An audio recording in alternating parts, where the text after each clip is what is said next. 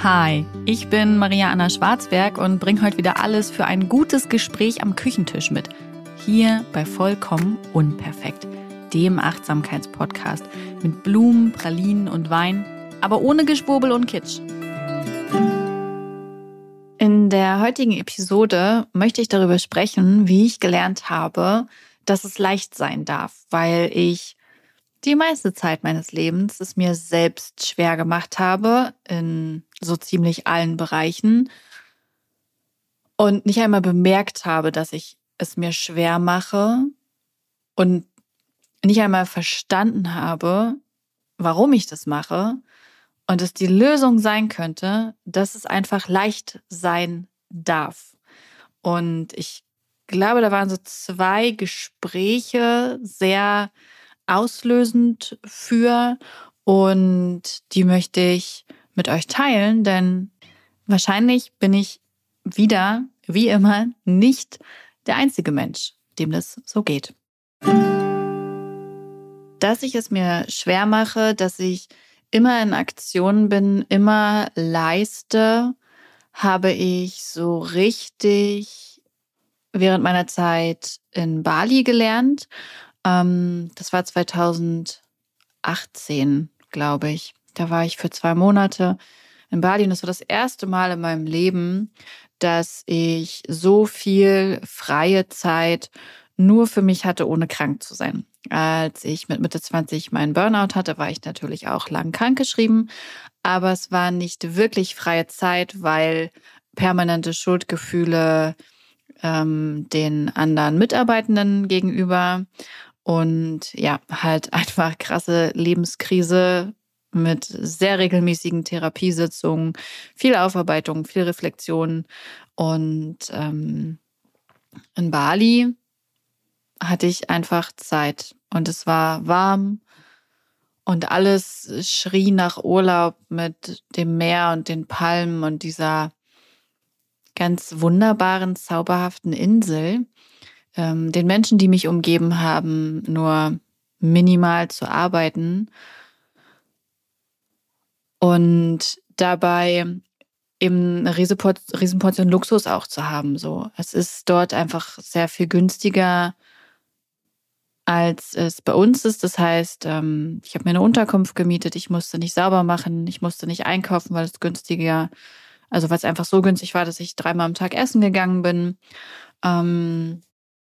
Ich musste keine Wäsche waschen, weil die in die Wäscherei ging. Also ich hatte so massiv viel Zeit, dass es mir manchmal eben auch schlecht ging, weil ich eine solche Unruhe und Rastlosigkeit in mir hatte und mich ernsthaft gefragt habe, was zur Hölle mit mir nicht stimmt, dass ich nicht diese Ruhe und Ausgeglichenheit in mir finden kann. Und da ist mir so richtig bewusst geworden, dass ich eben immer leiste, dass ich es mir immer schwer mache, gar nicht im Sinne von umständlich, aber dass ich mir immer sehr hohe Ziele setze, sehr ambitioniert bin, die Dinge für gewöhnlich auch packe, aber dabei selbst oftmals hinten anstehe. Also ich bin die ganze Zeit eigentlich abgelenkt von mir selbst gewesen und fokussiert auf Ziele, bei denen ich gar nicht immer sagen konnte, ob das wirklich meine sind und warum ich die verfolge. Und das hat mich schon ein bisschen getroffen. Das war schon auch so das Thema, was sich für mich in Bali durchgezogen hat. Ich habe dort erstmal überhaupt gelernt, oder ich habe da für mich so Kaffeekultur entdeckt. Ich bin vorher sehr selten nur ins Café gegangen und heute mache ich das echt oft. Ähm, gar nicht, um damit Geld um mich zu schmeißen, aber um da zu sitzen und einen Tee zu trinken und ein Stück Kuchen zu essen und es einfach zu genießen. Und da musste ich gar nicht viel lernen, weil ich habe das auf Bali gemacht und ich habe es einfach sofort genossen und habe es dann jeden Tag gemacht. Wahrscheinlich gefühlt also ja, nicht nur wahrscheinlich und nicht nur gefühlt. Ich glaube, ich habe da echt jeden Tag locker zwei Stunden im Café gesessen. Super oft alleine. Habe gegessen, getrunken, gelesen, Menschen beobachtet und fand es einfach nur schön, so in meiner Welt zu sein und gleichzeitig ähm, an dieser äußeren Welt teilzuhaben. Und das Leben und die Menschen besser verstehen zu können. Dafür bin ich sehr, sehr dankbar. Ich habe in Bali tolle Menschen kennengelernt. Ähm, ganz besonders in Erinnerung sind mir Verena und Wolfgang geblieben. Ähm, die habe ich, ich glaube, gleich in der zweiten Woche oder so kennengelernt. Es war so ein Riesenzufall. Wir sind, ich wollte mit einer Freundin essen gehen und dann stand da vor eine Traube von Menschen, von denen wir einige kannten. Dann sind wir irgendwie alle gemeinsam rein und sind gemeinsam essen gegangen. Mm, es ging viel um Arbeit und äh, viel um Podcast und naja, Selbstständigkeit, dies, das. Und ich fand es so grundsympathisch, dass äh, Wolfgang sich irgendwann umdrehte und sagte, und wer bist du jetzt eigentlich? Also alle reden hier jetzt gerade über deinen Podcast und so, aber wer bist du denn? Und ich fand es so unglaublich angenehm, dass er mich nicht kannte. Ähm, Verena kannte mich, glaube ich, auch nur so ganz grob. Und ja, wir sind sofort ins Gespräch verfallen und ähm, konnten gar nicht aufhören zu reden und haben uns danach immer wieder getroffen, weil die beiden eben auch eine ganze Zeit in Bali waren. Ich glaube, die sind kurz vor ich glaube, kurz vor uns dann irgendwann abgereist. Ich weiß es nicht mehr genau. Auf jeden Fall hatte ich lange, lange, lange Zeit mit den beiden, intensive Zeit mit den beiden. Wir haben viel gemeinsam unternommen, haben viel gemeinsam in Cafés rumgesessen. Und ähm, was ich an den beiden so mag, ist die Wärme, die sie ausstrahlen. Sie zählen definitiv nicht zu den coolen Menschen, sondern zu den ganz warmen, ganz herzlichen Menschen. Ähm, wir hatten viele intensive Gespräche und Verena hat so ein Talent, äh, so in einem Satz Dinge festzunageln. Und wir haben dann eben über so die Gedanken gesprochen, die mir gekommen sind, dass mir das manchmal so schwer fällt, dass ich es mir so schwer mache. Und sie sagte dann in irgendeinem Kontext den Satz, Maria, geh da lang, wo es leicht ist. Geh da lang, wo es leicht ist. Das ist der richtige Weg. Und da sind auch sehr viel mehr Worte gefallen, aber dieser Satz ist mir so im Hinterkopf geblieben. Geh da lang, wo es leicht ist. Und ich meine, es ist mittlerweile fünf Jahre her, hm, dass wir gemeinsam in Bali waren und eine so besondere Zeit hatten. Und der Satz, der ist mir ganz oft eingefallen danach. Ähm, ist nicht jeden Tag und ich habe ihn mir auch nicht als Spruchkarte in den Flur gehangen, sondern immer, wenn Entscheidungen anstanden ähm, und Veränderungen und ich nicht wusste, in welche Richtung ich gehen sollte und mit meinem Bauchgefühl diskutiert habe, dann fiel mir Verena ein, die gesagt hat, geh da lang, wo es leicht ist. Und ich habe das seitdem oft gemacht und gelernt, dass es eine gute Idee ist. Dass äh, Feedback für mein Gehirn war immer wieder ein positives. Es waren immer wieder die richtigen Entscheidungen, die ich dadurch getroffen habe und zwar die Entscheidungen, die mir wirklich Freude gebracht haben und die mein Leben leichter gemacht haben, ähm, bei denen es gar nicht viel Anstrengung brauchte, sondern ich einfach mit Freude Dinge umsetzen und angehen konnte und mich immer mehr davon gelöst habe, mh, mm, was ich tun sollte oder müsste, hin zu dem, was ich tun will. Auch dafür bin ich sehr dankbar. Ein anderes Gespräch hatte ich erst vor gar nicht allzu langer Zeit mit einer Freundin. Ähm, in der ging es darum, oder in dem Gespräch ging es darum, dass sie sich an eine erste Liebe erinnert hat, über die sie eigentlich immer so Witze gemacht hat, weil sie denjenigen kennengelernt hat und ähm, es war einfach zusammenzukommen und ähm, sie haben so den ähm, sie haben die Zeit äh, mit, mit Sitcoms und so verbracht. Und darüber hat sie sich oft lustig gemacht. Das war keine, keine, keine lange Geschichte, aber sie hat sich dann immer oft lustig gemacht, so über dieses Sitcom gucken und so. Und dann hatte sie einfach so jetzt Jahrzehnte später den Gedanken, dass das so einfach war und dass der sie einfach gern hatte. Und dass sie das aber nicht zulassen konnte, weil das so einfach war und weil sie das so gar nicht kannte, dass sie einfach so geliebt wird. Und ich konnte mich in den Worten wiederfinden, weil ich das lange Zeit auch nicht kannte, einfach so geliebt zu werden. In meiner ersten Beziehung musste ich mich immer anstrengen und war doch nie die erste Priorität. Äh, es tut mir heute für mich selbst leid, dass meine erste Beziehung so von Anstrengungen geprägt war und nicht vom gemeinsamen Sitcom gucken. Und dass ich dachte oder dass ich nicht verstanden habe, dass gemeinsam Filme gucken und ein angenehmes Leben führen, dass das ähm, Liebe und Zuwendung und Erfüllung beinhaltet, sondern ich habe früher auch eher lächelnd darauf geschaut und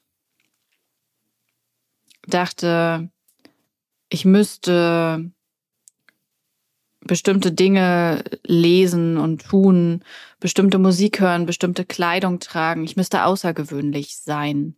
Dann wäre ich es wert, geliebt zu werden. Und solche Menschen, die so sind, sind es wert, geliebt zu werden. Und die sind es wert, dass ich die beste Version meiner selbst bin. Und das war auch lange mein Antrieb, die beste Version von mir zu sein.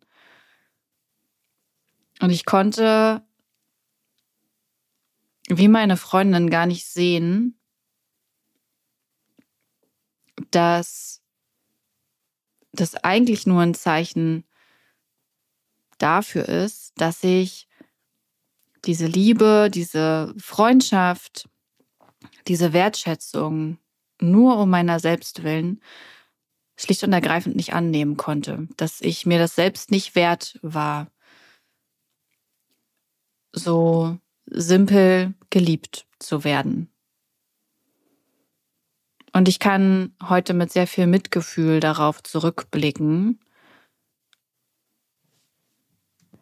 dass ich Menschen bewusst weggestoßen habe, dass ich Menschen nicht an mich herangelassen habe, weil ich eben einfach nicht verstehen konnte, wie die mich äh, gut finden können, so wie ich bin, weil ich mich halt selbst ähm, nicht gut finden konnte und weil ich es einfach nicht kannte. Und weil ich auch das erst lernen musste. Ich habe heute einen Partner an meiner Seite, der mich in meinen besten und schlechtesten Zeiten immer geliebt hat. Also selbst als ich den weggestoßen habe, ähm, war der da und ist nicht gegangen.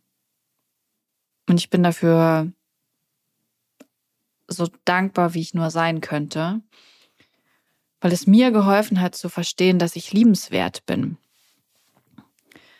Eigene Kinder zu haben, hat mir auch dabei nochmal geholfen, zu verstehen, wie liebenswert wir alle sind ähm, und wie fehlerbehaftet und was für einen verqueren Blick wir auf Liebe so oft haben. Und als mir und als ich mit meiner Freundin dann eben darüber gesprochen habe, über diese Situation, an die sie sich erinnert und die sie heute anders deuten kann als früher, habe ich auch nur gesagt, boah, das ist so ein krasser Durchbruch, dass du diese Situation neu bewerten kannst und die nicht mehr belächelst, sondern heute sehen kannst, ich wurde gemocht um meiner selbst willen und ich konnte es nicht annehmen.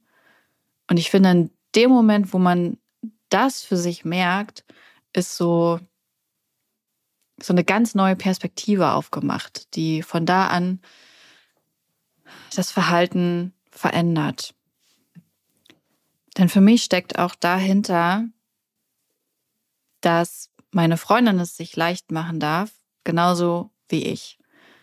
Wir dürfen es uns leicht machen im Leben. Wir müssen nicht die seltenste Band gefunden haben, die demnächst dann doch trendet. Und wir müssen auch einfach nicht das lässigste Outfit äh, tragen, das doch danach aussieht, also was einfach so umkombiniert aussieht und doch kombiniert wurde aufwendig und wir müssen nicht x Stapel Bücher weggelesen haben, um liebenswürdig zu sein. All das sind ja immer wieder immer wieder Sachen, mit denen ich mir das selbst schwer mache, so und bei denen ich nicht den leichten Weg gehe sondern immer wieder irgendwie darauf gucke, was sollte, mit, müsste ich tun, ja, und nicht, was will ich eigentlich tun. Und das war nochmal so ein Gespräch, was für mich äh, final den Schalter umgelegt hat, dass ich es mir leicht machen darf und dass es sich auch gut anfühlt. Und dass mein Gehirn das immer wieder und wieder und wieder gelernt hat und weiter lernt und es mir mit der Zeit wahrscheinlich immer leichter fallen wird, es mir leicht zu machen. Und ich möchte noch sagen, warum sollte das auch nicht so sein? Warum sollte das schwer sein müssen?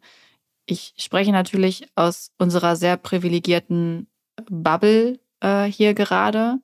Ähm, aber aus dieser Perspektive gesehen, warum sollte das Leben schwer sein? Warum sollten wir uns all diese Dinge immer verdienen müssen und Warum soll das immer anstrengend sein und warum sollten wir nicht unglaublich viel Zeit haben zum Stricken und Malen und für unsere Familien, Partnerinnen, Freundinnen, wen auch immer?